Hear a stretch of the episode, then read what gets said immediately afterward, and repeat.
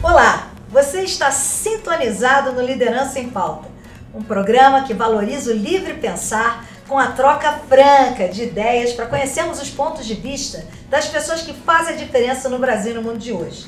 Em cada programa eu receberei empresários, conselheiros, executivos, influenciadores, personalidades, pessoas autênticas para uma conversa inteligente, com muitos insights, reflexões, bom humor e, claro, uma pitada de provocação. Hoje eu tenho o privilégio de receber aqui o meu querido amigo Marcos Gouveia que é uma sumidade no mundo do varejo brasileiro. Querido Marcos.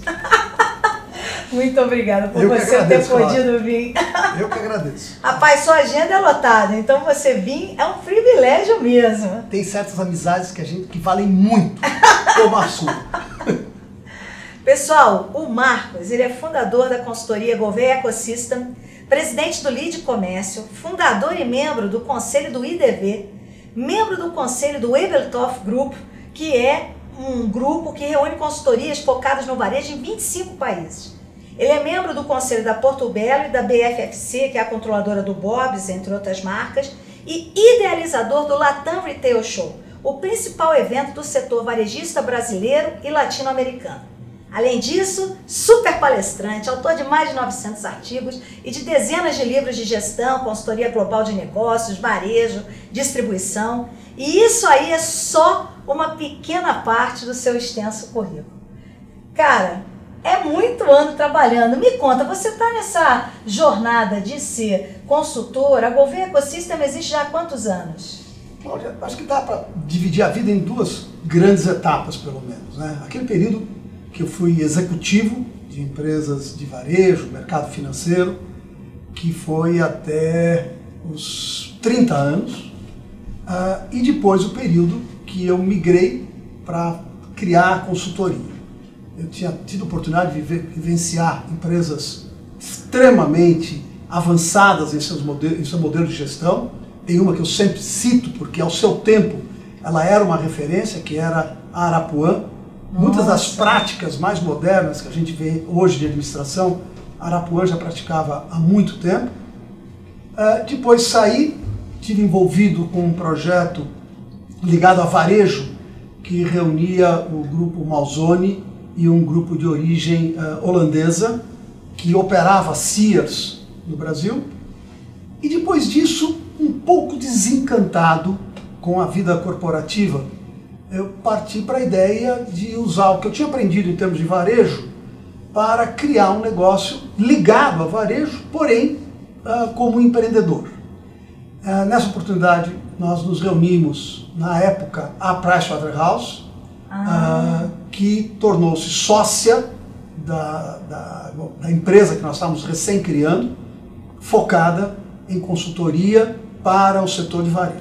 Mas era quase que uma loucura, porque você imagina há, há mais de 30 anos você pretender criar uma empresa focada em consultoria estratégica para varejo, num ambiente que era dominado por empresas com gestão e controle familiar, onde a informalidade era muito maior do que hoje, e com uma visão de tentar apoiar grandes movimentos estratégicos dessas empresas.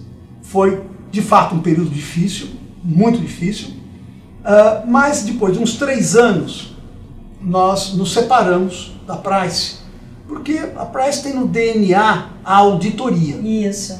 E que não é fácil de conjugar com consultoria. Sim. E além disso, né, nós éramos um ser estranho dentro da Price, porque éramos, não éramos egressos da própria Price, tínhamos entrado na, naquele, naquele esquema.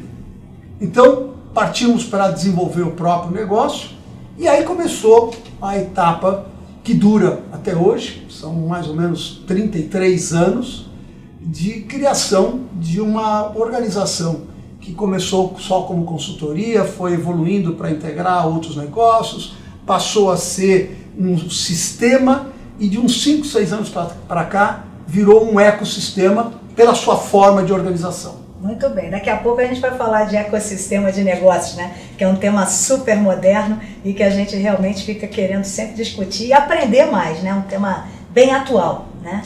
É, agora, Marcos, começando aí umas perguntas, indo lá para trás, me conta, onde você nasceu? É, como que você era na infância? Você era bom aluno? Bom aluno nunca fui. Eu me esforçava uma barbaridade para tentar ficar legal com os professores, para eles terem sabe, dó de mim.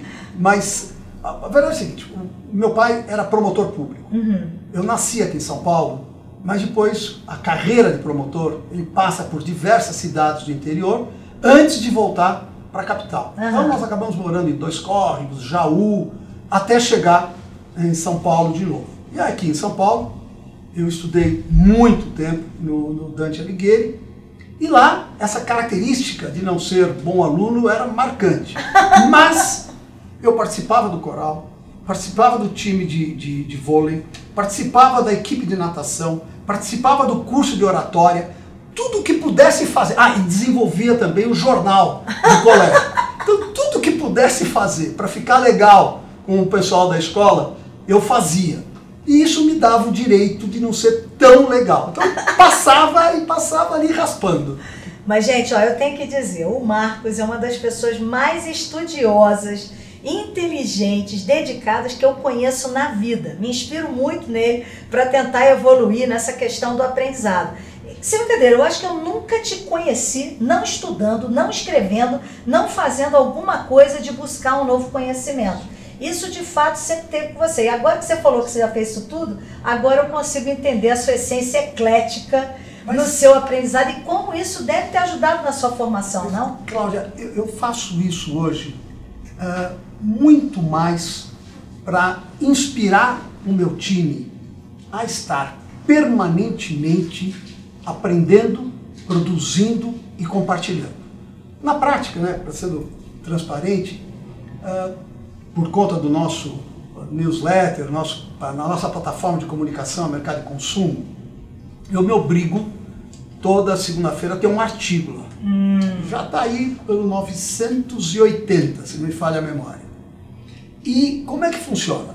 Durante a semana eu vou coletando informações, vou lendo, acompanhando, estudando. Chega no fim de semana, eu dou uma estruturada naquilo. No domingo de manhã, normalmente, umas duas horas, duas horas e pouco, eu acabo escrevendo para sair na segunda-feira. Mas de fato, além do interesse, que é genuíno, né, não pode ser diferente, tem muito disso, de inspirar todo o nosso time, pelo exemplo, a que continuem aprendendo e compartilhando o aprendizado permanentemente. Porque é a única forma de você promover a transformação que você acredita. É isso. E sabe o que me chamou muita atenção na sua fala inicial? Quando você falou que em algum momento você se desencantou com o mundo corporativo. E eu tenho ouvido muitos jovens que estão nesse desencanto. O que, que te desencantou lá e que eu imagino te inspira a fazer diferente no teu negócio hoje? Grato pela pergunta, porque me permite explicar isto. A Arapuã, que eu comentei, foi uma empresa absolutamente visionária. E eu acabei entrando na, na Arapuã, talvez com uns 25, 26 anos, e consegui chegar a diretor aos 30 anos. E depois fui para o conselho de administração na época do Grupo Fenícia. E era uma empresa, como eu dizia, visionária, porque ela incorporava sempre as melhores práticas de administração. Ela tinha sede em Lins, mas quando eu entrei já estava em São Paulo.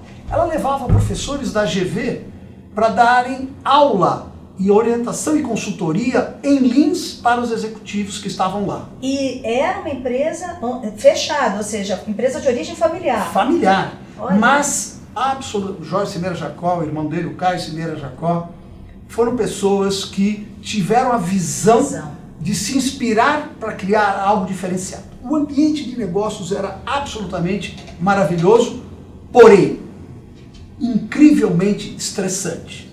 E tinha um outro problema. Não valorizava de fato as pessoas.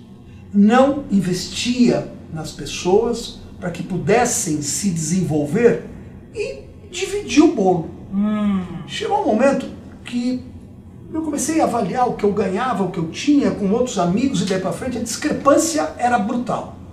Eu procurei a organização, conversamos de forma muito aberta e eles disseram que não tinha jeito, era, hum. era assim que eles eram e iam continuar.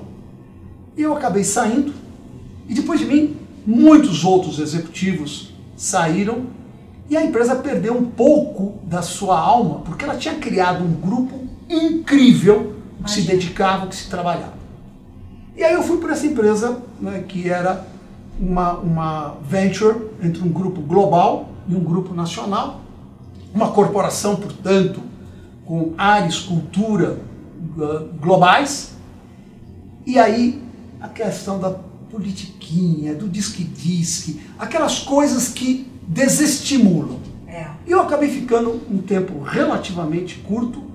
E aí a ideia foi o seguinte: olha, eu quero talvez desenvolver algo Primeiro, que eu acredite, que faça sentido para o mercado, mas que concilie as coisas boas de uma cultura que estimula o desempenho com o dividir de fato e que esteja em permanente evolução.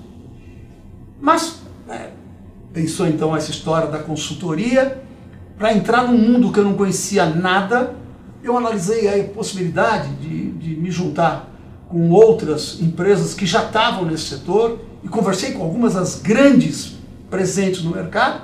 E aí acabou acontecendo que a Price tinha um módulo nos Estados Unidos, a Management Horizons, que também tinha um braço na Inglaterra, que era focado em varejo. E com uma ah. proposta que tinha tudo a ver. Visão estratégica o tempo inteiro, pesquisa, desenvolvimento de projetos, monitoramento de mercado, e aquilo encantou. Então nós fizemos uma, uma venture 50-50, uh, ah, onde nós representávamos no Brasil a Management Horizons. Ah. Então o nome da empresa na época era uh, Governo de Souza e MH, MH de Management Horizons. Quando uh, nós decidimos cindir a sociedade numa boa, e somos amigos até hoje, e fizemos muitos projetos juntos depois, não tinha dinheiro, a situação foi complicada tal. Então nós transformamos o MH em MD, MD. que é Marketing e Distribuição. Tinha que explicar o D agora, ah. Dona Ivinha, Marketing e Distribuição. Governo de Souza e MD. É, porque no início a empresa, quando eu te conheci mesmo, né, é. em 2008, 2009, que é desde lá que a gente é amigo, é, a empresa chamava GSMD. Aí nós né? contraímos o governo de Souza porque já era uma visão que ela tinha que se perenizar para além do fundador. Então certo. era o tempo de tentar mudar o nome para que não evocasse lá o Sim. sobrenome do fundador. Então ficou GSMD. Até que mais recentemente, o pessoal de marca, daí para frente, falou assim: olha, vamos parar de gracinha. Todo mundo chama vocês de Gouveia. É Lá vem os caras da Gouveia, o trabalho é da Gouveia, o evento é da Gouveia. Vocês têm que assumir isso. Então ficou só o Gouveia, o ecossistema Gouveia, como nós somos conhecidos é. hoje. E eu tenho que dizer o seguinte: eu tenho também a honra né, de ser conselheira, faço parte do conselho consultivo da Gouveia Ecosystem e fomos nós também que endossamos essa mesma coisa, que todo mundo conhece por Gouveia. E de fato, assim, o nome, a personalidade do Marcos, a pessoa absolutamente correta, espontânea, verdadeira, né? Que você é até hoje, né? E por isso está aqui sendo entrevistada. tem que justificar. É, tem que né? justificar. Porque assim, é, eu gosto muito dessa autenticidade. Até é, a gente falava um pouco antes de começar a gravar sobre o que eu vejo, né? O Marcos faz vários eventos onde você termina com emoção em alta e chora, né? Você fica com vergonha na hora que você chora ou não? Depois eu fico. Fica? na hora não dá tempo. Na hora não dá tempo. Só flui. Não, né? não, eu fico tentando controlar, evitar e daí pra frente e tal. Depois eu fico com um pouco de vergonha, mas né, é, francamente, é que a, a, jornada desses eventos é uma jornada incrivelmente estressante. É. Você acompanhou a história, Sim. né? Durante a, agora a pandemia, nosso evento é, era em agosto do ano passado, né? E, e quando chegou em março, opa, acho que não vai dar. Abril, será que vai dar? Maio, vamos esperar mais um mês só. Quem sabe vai acabar antes esse negócio da pandemia. Quando chegou em junho, não tinha mais jeito. Então, nós suspendemos o evento de agosto. O Latam Retail, né? O Latam Retail Show presencial. E aí veio a ideia de criar, vamos fazer do limão limonada.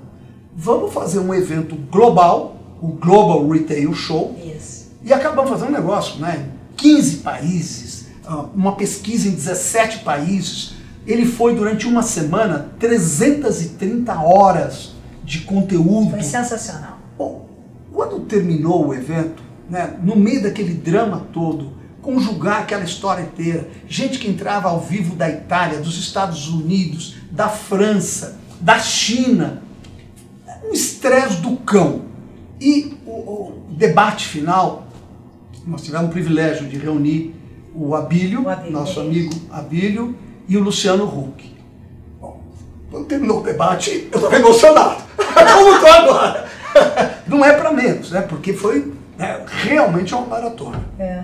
Gente, é lindo demais, não é? Eu amo esse cara por causa disso. Você vê, ele lembra da cena, é empatia, é essa vibração, sinceramente, é o que eu acho que os mundo, o mundo corporativo ele está perdendo, né?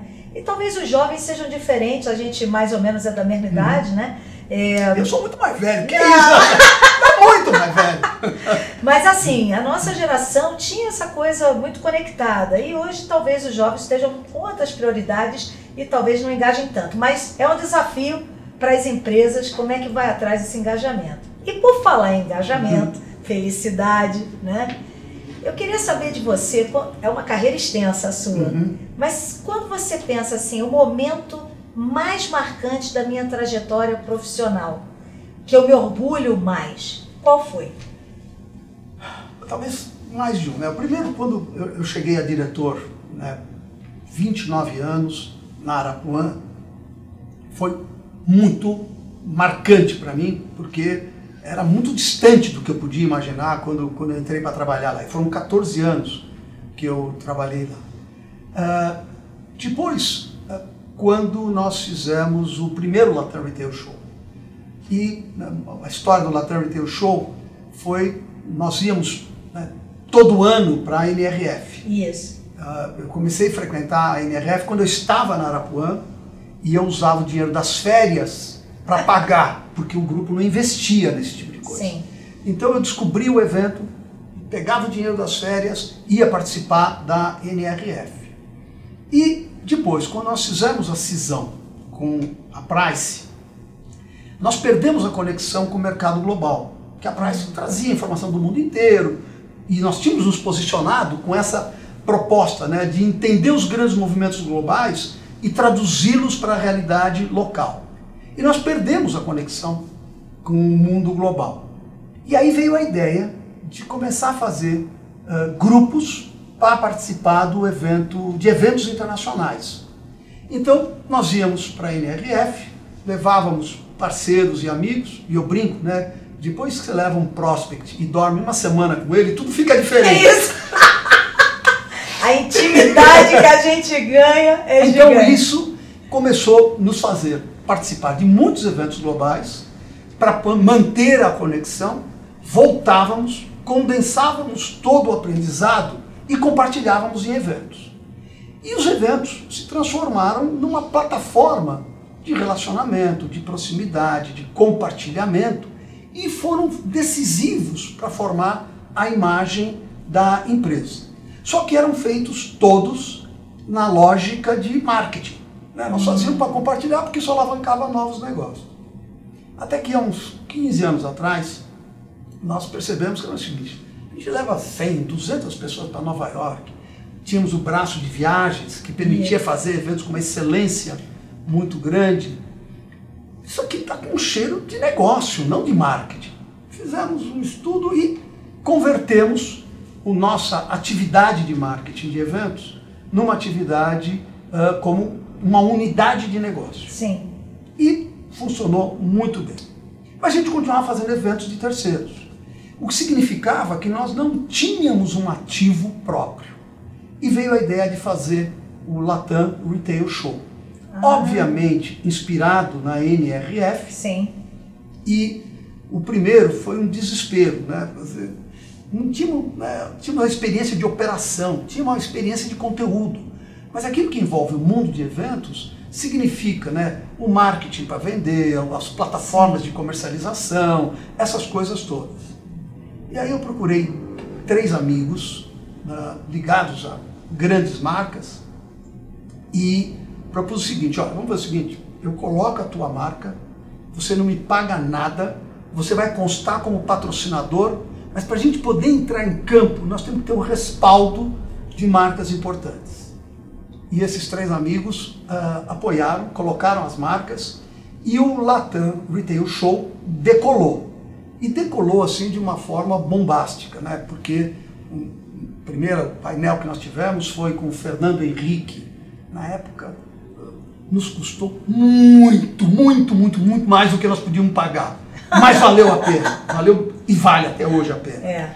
Em seguida tivemos um outro painel com a Bílio, que também de uma forma assim extremamente fraterna dispôs-se a participar conosco. E o todo do evento acabou sendo muito bacana.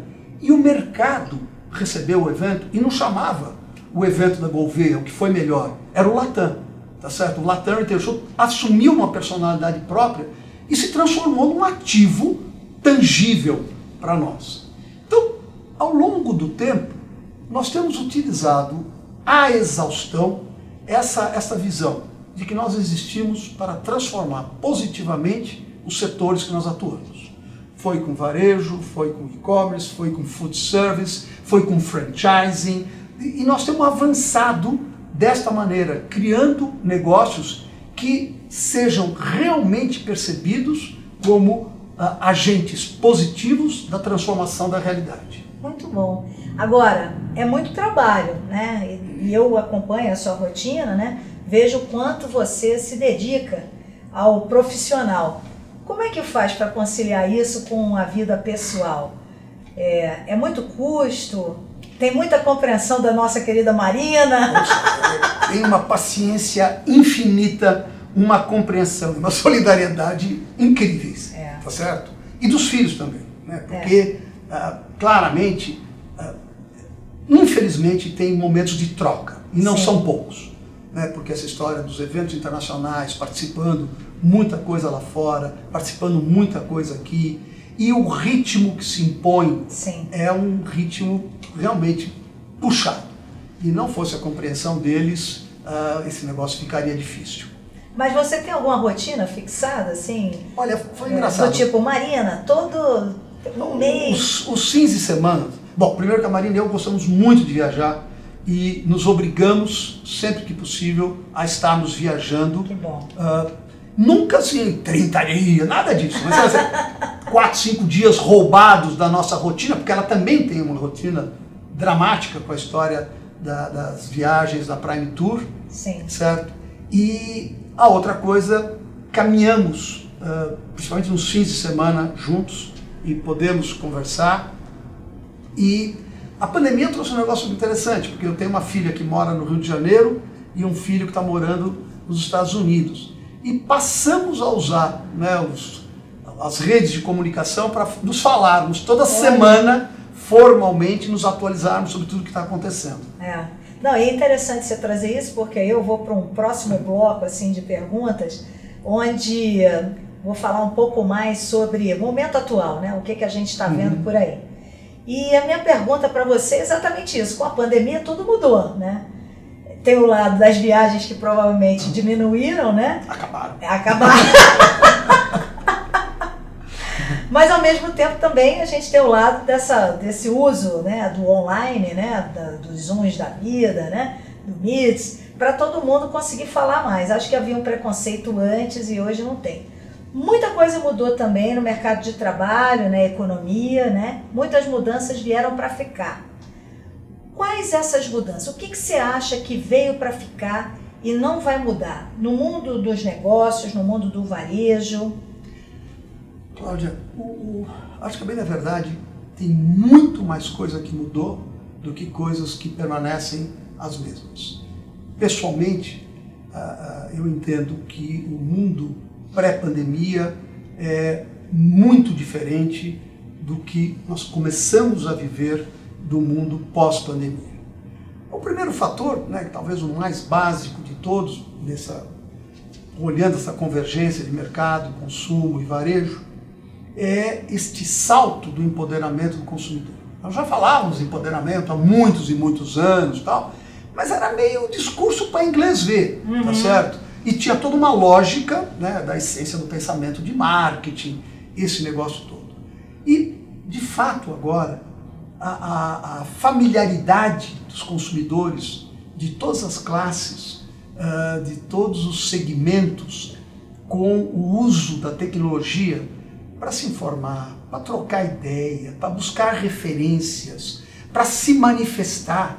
Esse consumidor cidadão que emerge da pandemia no mundo é um consumidor cidadão muito mais consciente, muito mais comprometido, demandando em todos os aspectos muito mais das marcas e usando como referência de informação muito mais outros consumidores, cidadãos.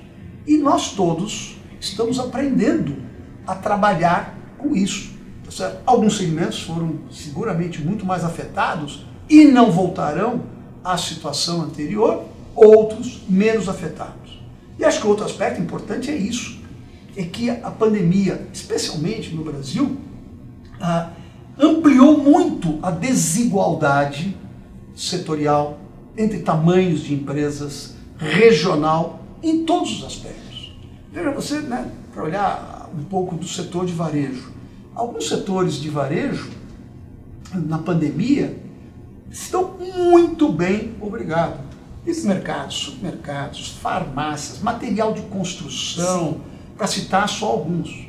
E outros, muito mal, tá certo? Tentando encontrar caminhos, a começar pelo food service, a começar pelo turismo, uh, né?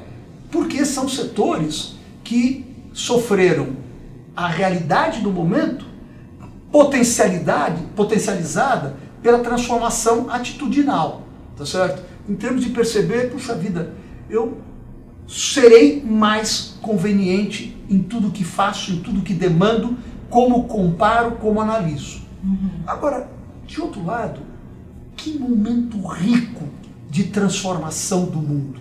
Né? Nós estamos vivendo uma transformação que talvez fosse acontecer em 10, 15 anos, em um ano e meio.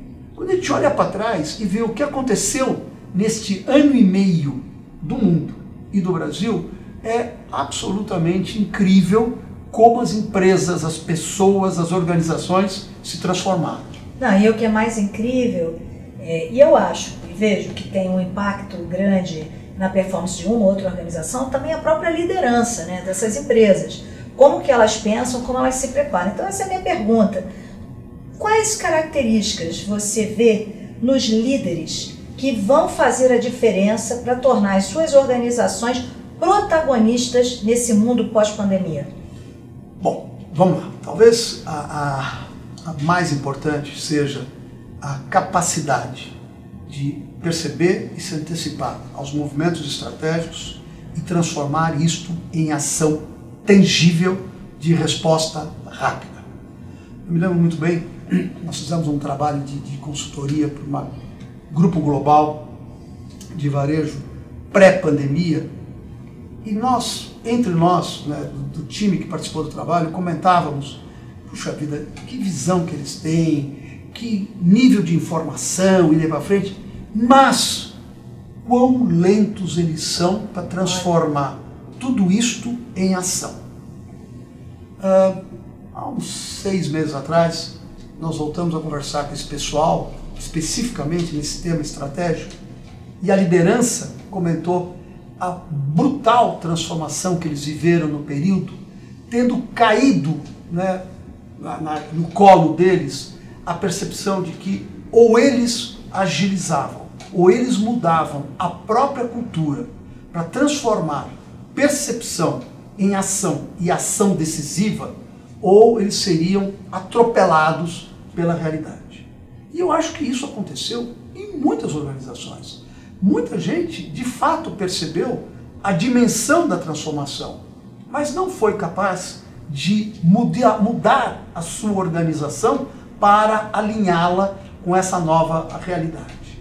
Então, a gente tem né, brincado entre nós, muitos ficaram uh, esperando parados para ver a pandemia Isso. passar, tá certo? E quando se derem conta, eles também passaram. É isso aí.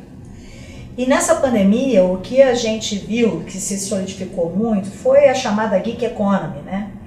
Ou muito mais o que a gente vê até em termos de estratégicos, né, de mudança nos setores, a chamada uberização de serviços. Isso também é algo que parece que veio para ficar. É, tá movimentando a economia, novas vagas, novos tipos de oportunidade, mas tem uma ala aqui no Brasil que pensa muito que isso é uma maneira a nova de talvez explorar o trabalhador ou se aproveitar do trabalhador. Qual a sua opinião sobre isso? Essa acho que é parte da transformação da realidade. E, numa escala um pouco diferente, ela já vinha acontecendo. Se você pegar, por exemplo, a evolução dos microempreendedores individuais no Brasil, é quase equivalente ao desemprego que nós temos no Brasil hoje. Tanto é que uma das discussões que nós temos feito é, entre nós, em alguns fóruns, é que nós deveríamos rever a metodologia de cálculo do desemprego, porque, sabe, a história de quem não está procurando emprego, ou porque já partiu para uhum. algo de empreendimento individual, ou está inserido num outro contexto, aonde está produzindo, é muito diferente do que nós tínhamos há cinco anos atrás. Sim. E nós estamos utilizando exatamente a mesma régua para calcular o desemprego no Brasil. Hum. Se nós fôssemos né, exacerbar o que está aí, talvez o nosso, pelos métodos antigos, o nosso nível de desemprego já estaria em 21, 22%, tá certo? ao invés dos 14% que nós temos hoje. Mas essa transformação estrutural que você está mencionando já vinha acontecendo e se tornou muito mais aguda agora durante a pandemia e tenderá a acontecer. Eu acho que é convergência de uma série de fatores. Essa a, necessidade das empresas de encontrarem alternativas ao emprego formal tradicional, que já não faz mais sentido. Um pouco do alinhamento do Brasil com as melhores práticas na área de emprego, por exemplo, o, o emprego transitório Isso. e daí para frente. Quer dizer, vamos pegar para falar um pouquinho de Por horas, né? Por horas. Porque no Brasil a gente tem a nossa CLT, que obriga um mínimo de horas, e lá fora não. Nos Estados Unidos você paga por hora. E né? nós avançamos um pouco nisso, um pouco. Porque não, é uma reforma, não fizemos uma reforma trabalhista. É. Nós fizemos uma modernização. Nós estamos distantes ainda do que a realidade da transformação estrutural de mercado Sim. exigiria. Então, acho que é algo que não só veio para ficar, mas como muitas organizações percebem que podem transformar, podem transformar isto numa oportunidade de geração de trabalho, uhum. não de emprego, geração de trabalho, geração de renda e terem ao mesmo tempo uma oxigenação da sua estrutura, que é um fator positivo. Exatamente. É, recentemente, né, tive o privilégio de participar também de uma nova iniciativa da Gouveia Ecosystem, né, quando os presidentes se encontram e o que é uma iniciativa da Gouveia Academy, uhum. né, em que a gente contou com o Mark Griven falando sobre ecossistema de negócios, né. É um tema que, bom, tive também o prazer de viajar, né, para a China em novembro passado, novembro de 2020 com, com o Marcos. 19, uma, 19. É, nossa, cara, já foi 19. Não, tá passando rápido demais. É demais, gente. Novembro de 20 não dava, tava todo mundo aqui parar. Mas em novembro de 19 tive a oportunidade de viajar é, para a China com a Gouveia, né, e com outras pessoas maravilhosas, em que a gente observou e viu em loco, né, na China, a força dos ecossistemas. Conta pra gente aqui, eu, eu acho que é interessante um pouco do que é um ecossistema de negócio, por que, que esse tema talvez não veio ainda tão forte em todas as rodas de webinars que a gente assiste por aí, Marcos? Bom, o, modelo de ecossistema de negócios nasceu na China, inspirado por organizações como Alibaba, Tencent, que num período muito rápido de, de tempo, num período muito rápido, eh, desenvolveram e incorporaram negócios para ah, poder expandir a sua, a sua atuação. Mas a premissa é que todos eles têm um nível de informação sobre o consumidor e podem monitorar e acompanhar comportamentos, não necessariamente individuais, mas de clusters e segmentos, e usam essa informação como um ativo estratégico para incorporar novos negócios. Hum. E naquele dia você viu o pessoal comentando, um Alibaba hoje já são perto de 450 empresas Nossa. que fazem parte do ecossistema. Agora, o ecossistema da China foi em uma resposta chinesa ao desenvolvimento das plataformas exponenciais amparadas em tecnologia, Google, Amazon e tudo mais, no, no mundo ocidental de forma geral. Uhum. Só que com uma velocidade muito maior de expansão de atuação. E nós, é, acompanhando esses movimentos na China, é, nos demos conta do poder transformador das relações promovidas pela implantação dos ecossistemas. Uhum. E se você acompanhar a evolução do valuation do Magalu, por exemplo, aqui no Brasil, que hoje, a despeito da, da, da diferença cambial, vale mais do que uma Kroger uh, nos Estados Unidos ou da Best Buy Isso. nos Estados Unidos, pela incorporação uh, do conceito de ecossistemas de negócios, você percebe que, de fato, não se está dando conta de o quão rápido e tão dramática é essa mudança. Então, dentro da mesma lógica de aprender e compartilhar, nós começamos a fazer uma série de trabalhos, desde aquele de irmos à China, promover seminários uh, como esse que você comentou, o white paper que nós divulgamos recentemente, e estamos agora trabalhando num livro, Ecossistemas de Negócios Made in Brasil. Por quê? Hum. Diferentemente de outros mercados, os ecossistemas de negócios no Brasil estão sendo liderados por empresas varejistas tradicionais. Um Carrefour, uma Via Varejo, um Magalu, e está vindo aí Arezo, e está vindo Boticário, e está vindo Renner, e está vindo Riachuelo, e isto, de alguma maneira, está caracterizando que os ecossistemas de negócios made in Brasil têm uma pegada um pouco diferente de outros lugares do mundo. Tanto assim que voltaremos à China, se Deus quiser, em novembro de 21 agora, e vamos apresentar naquele evento da China Shop, que você esteve conosco fazendo uma apresentação, que é o principal evento de varejo Sim. na China, nós vamos apresentar um painel sobre ecossistemas de negócios made in Brasil, baseado no livro que vamos estar lançando agora em setembro. Muito bom. Essas empresas todas que você comentou, do que seria o ecossistema de negócios made in Brasil, são empresas, a maioria delas ou todas de capital aberto, a maioria, né? Uhum. De capital aberto, onde formalmente tem um conselho de administração, né? É, eu não tenho dúvida de que uma mudança, uma evolução dos negócios como que essas empresas vêm passando, é uma discussão típica de um conselho. Mas você mesmo é conselheiro, então me conta a sua visão. Você vê que está tendo mudanças no papel do conselho de administração ou conselho consultivo numa empresa? Qual a sua visão sobre o tema conselho e sua atuação para ajudar os negócios?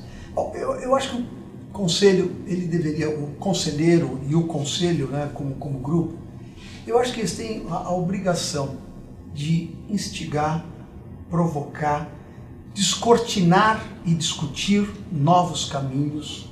É, porque o seu papel, que é um, papel obviamente né, acessório, mas porém fundamental uhum. para a administração, é de alguma maneira ajudar a administração a sair da zona de conforto.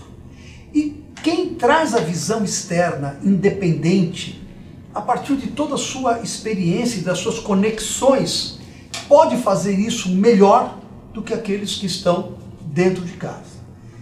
Pessoalmente, eu entendo que uh, o, o, conselho ele deve ser hoje mais ativo uhum. na sua atuação, mais uh, instigador de um pensar mais aberto, mais avançado. Nesse mesmo tempo de ecossistema de negócios, uh, a gente tem tido a oportunidade de conversar em alguns conselhos E depois de muito discutir, muito debater, mas isso não é marketplace, não? Quer dizer, está se percebendo uma ferramenta usada Isso. pelos ecossistemas como a essência do modelo de organização e cultura de ecossistema. E não é.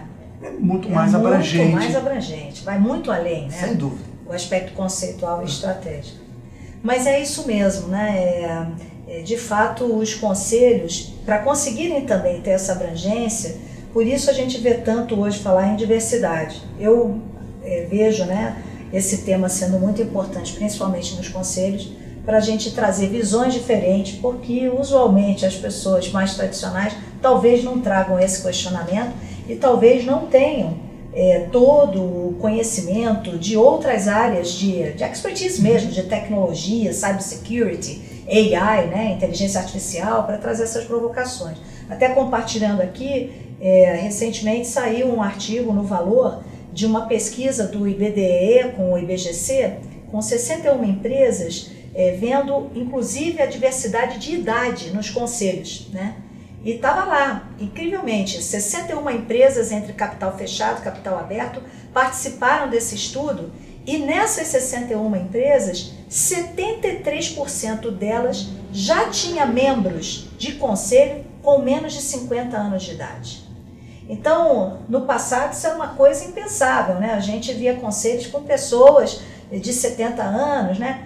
Tem que ter também. Mas a gente tem visto é, é, pessoas bem mais jovens também se juntando ao conselho de administração. Não só mulheres, negros, né? pessoas é, com idade mais jovem também estão tendo seu momento e eu não tenho dúvida que vão contribuir com essas conversas. Né? Quanto mais diverso, mais plural no pensamento. É isso mesmo. Bom, agora a gente chegou aqui num momento na nossa conversa eu faço perguntas não convencionais, mas o objetivo de tentar conhecer um pouco mais de você, do que você pensa, assim, uhum. na essência, no íntimo. Vamos lá? Vamos lá. a primeira delas é o seguinte: se você tivesse um superpoder, qual seria e por que você gostaria de ter? poder de mudar a forma de pensar das pessoas. Porque né, os instrumentos que nós temos para ajudar as pessoas hoje a, a, mudarem o seu comportamento são muito convencionais. Né? É a conversa, é o diálogo, é o coaching, é o estímulo, é eventualmente a punição, mas definitivamente não é suficiente. Então, às vezes nós vemos pessoas brilhantes que por uma forma talvez equivocada de se posicionar, jogam fora o seu brilho, a sua competência, a sua visão por uma miopia qualquer. Se me fosse dado em algum momento né, um poder de ajudar as pessoas a mudarem a forma de pensar, não necessariamente igual ao que eu penso, né, mas daquilo que possa fazer ser importante para que elas possam ser melhores como pessoas profissionais e seres humanos. Muito legal. Diga uma verdade que as pessoas não estão preparadas para ouvir. Eu acho até que estão preparadas, mas não acreditam, né? Dizer, o, o mundo não funciona por gravidade. Né? As coisas não caem no colo, as coisas não acontecem, não vêm de cima para baixo. Ou você vai à luta, vai buscar e. Né? Você é a sua vida, você a constrói do seu jeito, com a sua atitude principalmente. Muito bom. Qual foi a frase mais impactante que você já ouviu na sua vida? Olha, o, o, é, é, é uma frase de Jean Cocteau, poeta francês, né? Poeta é, e muitas coisas mais. Sem saber que era impossível, foi lá e fez. Nossa, essa eu não ouvi muito. Sabe? E você sabe que eu ouvi muito essa frase também, adotei e um dia fui procurar de quem que era. E era do Jean Cocteau. Sem saber que é impossível, não sabendo que era impossível, foi lá e fez. E cá entre nós, né, a gente tem praticado muito isso. Muito bem. Se você pudesse ser uma outra pessoa por um dia, quem você seria? E por quê, claro? Bom, eu, eu tive o privilégio, em um determinado momento, prestando serviços como, como empresa de conviver com Ayrton Senna. E esse é um cara que definitivamente impacta o mundo e impacta o Brasil. É impressionante como até hoje ele inspira. E né, nós eh, desenvolvemos Isso. naquela época o, o, projeto da marca Senna junto com uma agência de propaganda e tornamos-nos uh, sócios da Ayrton Senna Licensing. Uh, uma participação relevante. Quando houve o acidente com ele, nós doamos a nossa participação para o Instituto Ayrton Senna poder angariar recursos para continuar a sua jornada de transformação. Lembrem, nós estamos falando quantos anos atrás o Instituto Nossa. Ayrton Senna já estava focado no tema educação. Nossa. Com a visão que a família tinha e que o Ayrton né, encarava fortemente. Esse é um cara que eu gostaria de um dia ter vivido, né, pelo menos viver um dia a realidade dele, porque seguramente aprenderia demais. Muito legal. Se você voltasse no tempo e encontrasse a sua versão criança, o que você diria para ela? Vai fundo e vai empreender mais rápido. Eu... Eu esperei uns 30 anos para começar a empreender, tá certo? Porque é filho né, de um promotor, né, carreira de funcionário público ao final das contas, né, meu pai acabou morrendo como desembargador tal. Demorei demais para abrir a cabeça para a coisa de empreender. E talvez tenha perdido um pouco de tempo. É óbvio que aprendi, aprendi muito e sou muito grato por tudo aquilo que eu aprendi antes de começar a empreender. Mas se começasse um pouco mais cedo, eu acho que teria me dado melhor. É muito interessante isso. Marcos, ser líder é. Não ter medo. Sabe? Uh, e não ter medo tem a ver com o bom senso. Tem uma frase também que eu, eu ouvi e uso algumas vezes. Né? O líder é aquele que deve demonstrar para todo mundo que sabe voar. Mas só ele não pode acreditar nisso. senão ele quebra a cara. Então, é não ter medo, mas ao mesmo tempo ter os pés no chão para saber aonde pode ir, quando pode ir, com que velocidade pode ir e com quem pode contar para onde quer chegar. Gente, eu vou lhe dizer, passei momentos aqui que me emocionei junto com você. Foi uma conversa incrível, assim, voou. É incrível tudo que você traz, né, a verdade nas suas palavras, que você gentilmente aqui compartilhou. Eu não tenho nem o que falar. Muito obrigada. Eu que agradeço Marcos? muito, Cláudia. Puxa, muito Pela legal. amizade de tanto tempo. É isso.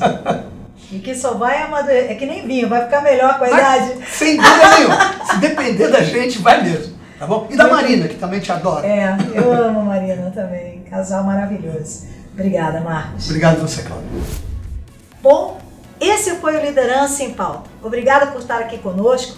Entra no meu canal de YouTube, se inscreve lá, o Cláudia Elisa Oficial, e aperta o sininho para ser avisado quando novos programas entrarem no ar. Obrigada e até a próxima!